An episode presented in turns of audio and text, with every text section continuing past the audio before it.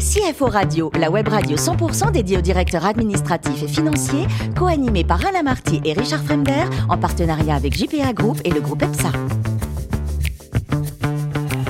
Bonjour à tous, bienvenue à bord de CFO Radio. Vous êtes 11 000 DAF et dirigeants d'entreprise abonnés à nos podcasts. Merci à toutes et tous d'être toujours plus nombreux à nous écouter chaque semaine. Vous le savez, vous pouvez réagir sur nos réseaux sociaux et notre compte Twitter CFO Radio du bas TV. À mes côtés aujourd'hui pour co-animer cette émission, Damien Potvin, président de JPA Group, présent dans plus de 190 bureaux dans le monde, et Lucas Dublanc, responsable market et partenariat de G-Collect. Bonjour messieurs. Bonjour Richard. Bonjour. Aujourd'hui, nous recevons Simon Duhamel, directeur administratif et financier du groupe Unity. Bonjour Simon. Bonjour. Alors vous êtes un pur breton, né à Lorient, vous rêviez d'être nageur professionnel et puis, puis ça arrive, une blessure, il faut changer de voie.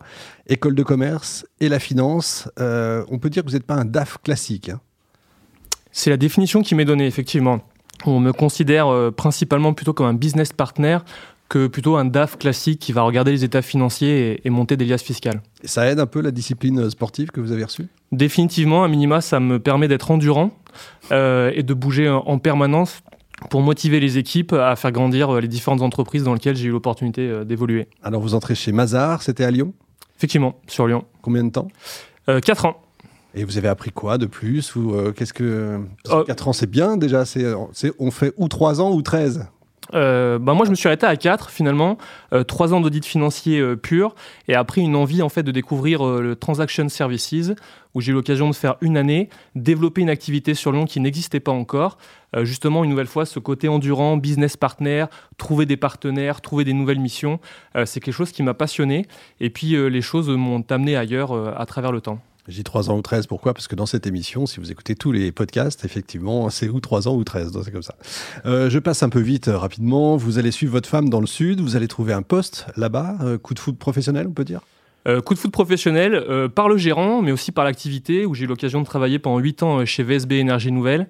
Euh, une société qui travaille effectivement dans les énergies renouvelables, avec une structure où, euh, quand je suis arrivé, en tout cas, on était une trentaine de collaborateurs, et quand je suis parti il y a un peu moins d'un an, on est passé 130 collaborateurs, donc une grosse évolution, mais surtout une dynamique euh, forte, poussée par un gérant qui avait vocation à faire grandir ses équipes en même temps que la société, ce qui était plutôt motivant au quotidien. Qu'est-ce qui fait tilt justement? C'est l'humain ou c'est le projet ou tout ça à la fois? Tout ça à la fois, clairement. Enfin, l'humain reste important parce qu'au final, euh, même si on travaille les chiffres euh, au quotidien, euh, c'est les relations humaines. Se lever tôt le matin, rentrer le cas tard, de temps en temps le soir.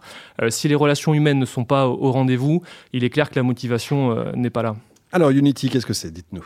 Unity, c'est une société familiale qui travaille dans les énergies renouvelables, qui a été créée il y a 37 ans, qui au départ, en, tout cas, a créé des énergies, de, un projets, des projets euh, d'hydroélectricité, notamment des grands barrages, et euh, avec le temps, euh, à développer également des projets photovoltaïques et éoliens. Donc vous êtes en plein dans ce qui se passe en ce moment, quoi. vous êtes dans le sujet. Effectivement, c'est un sujet d'actualité, en tout cas, qui, dont on parle beaucoup de nous, pas toujours en bien, mais c'est un autre sujet. Oui, effectivement. Combien de chiffre d'affaires, on peut savoir? Aujourd'hui, 26 millions d'euros de chiffre d'affaires, et à horizon 5 ans, l'objectif, c'est de dépasser les 100 millions. Pas mal. Pour combien de salariés? Aujourd'hui, on est 60 collaborateurs. Lucas alors, moi, ma question, justement, ça concernait votre activité, parce que du coup, votre principal client, c'est l'État. Aujourd'hui, vous revendez, en tout cas aujourd'hui, vous revendez à l'État, du coup, l'électricité que vous produisez. Euh, est-ce qu'on a des problèmes d'impayés avec l'État? Alors euh, non, on n'a pas de problématique d'impayé. Alors nous, dans les faits, on ne vend pas directement à l'État. On vend à EDF obligation d'achat. Euh, donc c'est pas tout à fait pareil. On vend une partie de l'électricité à EDF obligation d'achat. L'État nous a soutenus depuis le départ, on va dire depuis une vingtaine d'années, pour développer les énergies renouvelables. Et avec le temps, ressort en fait de ce mécanisme de soutien tarifaire et nous incite à vendre l'électricité sur le marché.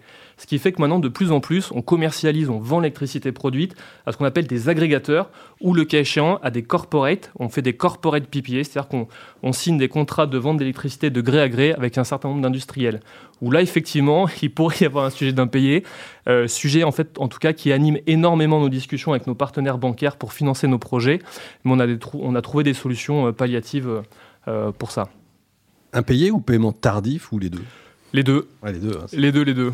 Mais une nouvelle fois, euh, il faut en tout cas que les bases contractuelles euh, soient faites euh, de manière correcte et satisfaisante. Et aujourd'hui, il existe des mécanismes de garantie qui permettent en tout cas, même s'il y a un retard de paiement pour X ou Y raison qui peut arriver, de lever des, des garanties qui nous permettent d'avoir de la liquidité.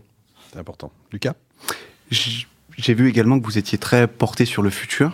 Et du coup, euh, ma deuxième question, elle porte plus sur, euh, sur l'IA et sur notamment en ce moment euh, le phénomène ChatGPT qu'on voit apparaître grandement. Est-ce que, comment est-ce que vous, vous envisagez le rôle de DAF dans le futur? Et est-ce que vous pensez définitivement que vous pourrez être remplacé? Bah, En tout cas, si on est remplacé à faire des liasses fiscales, je serai le premier à lever la main, très clairement. Euh, l'objectif, en tout cas pour moi d'un DAF, c'est d'être un vrai business partner et d'accompagner les équipes à, se développer. Euh, et si, en tout cas, tout ou partie des tâches administratives qui, par moment, en fait, sont un peu rébarbatives, en tout cas peuvent l'être, euh, je serai le premier satisfait. Damien. Bonjour Simon. Alors là, j'ai compris, hein, vous, euh, Unit fait développe, construit et, euh, exploite des centrales. Donc là, vous parlez de vous plutôt comme un partenaire interne plutôt que comme un DAF. Donc vous travaillez beaucoup avec les équipes, vous les challengez sur les business plans parce que c'est souvent des visions et des projets sur le long terme. Mhm. C'est ça? Comment ça se passe euh, aujourd'hui? Vous les challengez? Ils aiment que vous soyez qu'ils soient challengés par le DAF ou, pas? Ou il y a une, une sorte de conflit?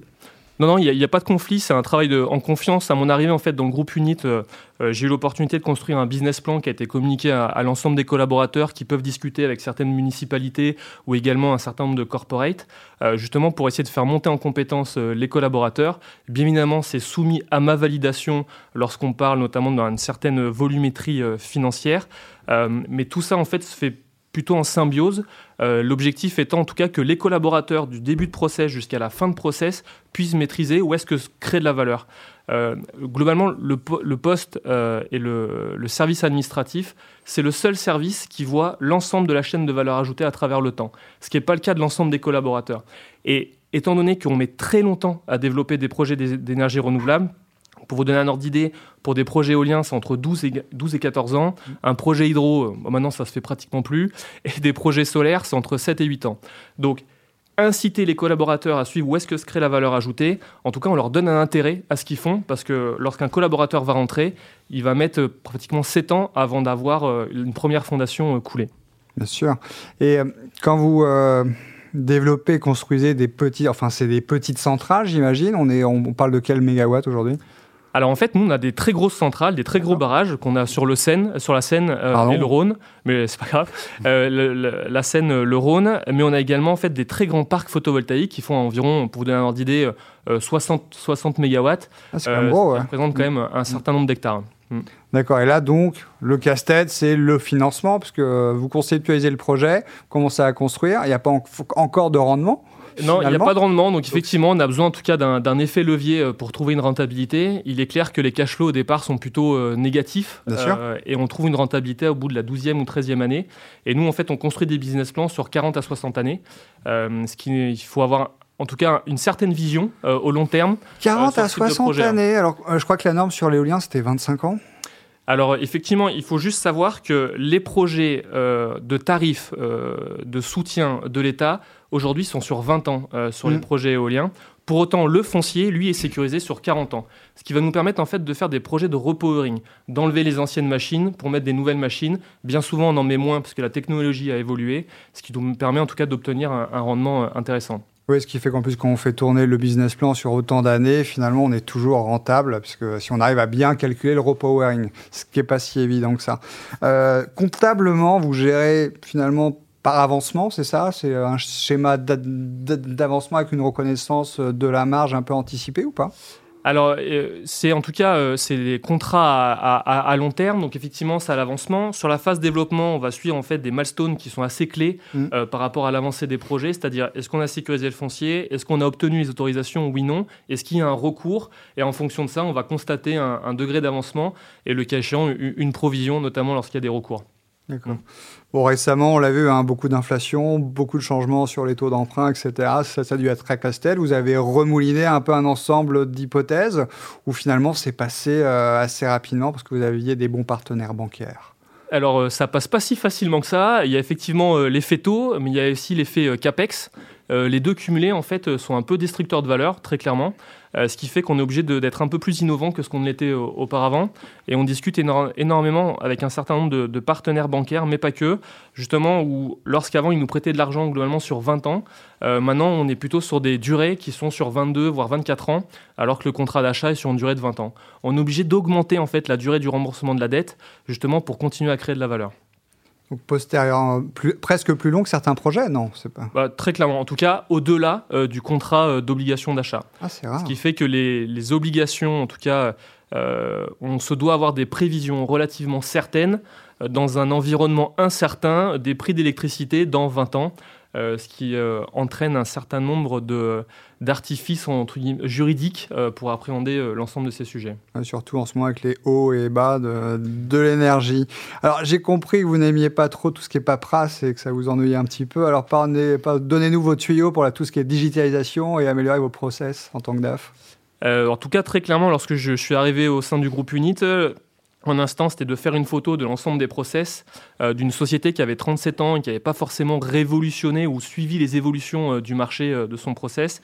Et c'était d'y aller étape par étape sur des choses plutôt simples, la, digitalisation de la partie note de frais, mais après arriver en tout cas sur tout ce qui était le, scan, le scan des flux entrants mais également sortants, pour que tout ça puisse être identifié et directement intégré au, au logiciel comptable.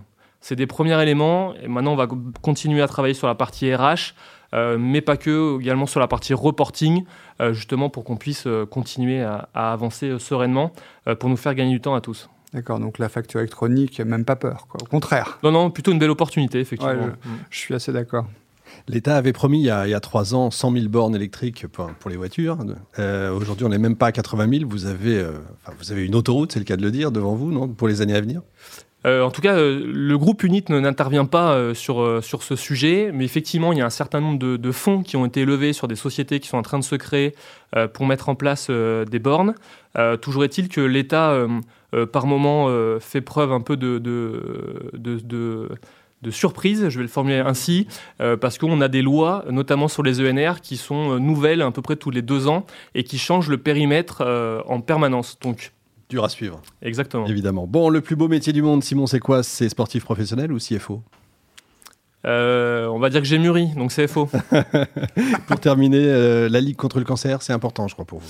Ouais, effectivement, par rapport à des événements euh, personnels, en tout cas, je pense qu'il convient de, s'investir et de trouver du temps euh, pour, euh, en tout cas, aider un certain nombre de personnes qui sont dans le besoin, ou ne serait-ce que dans le conseil euh, sur un certain nombre d'événements qui qui nous touchent de plus en plus au fil de l'eau. C'est toujours important à rappeler. Merci beaucoup Simon, merci également à vous Damien et Lucas. Fin de ce numéro de CFO Radio. Retrouvez toute notre actualité sur nos comptes Twitter et LinkedIn. On se donne rendez-vous mercredi prochain, 14h précise, pour une nouvelle émission.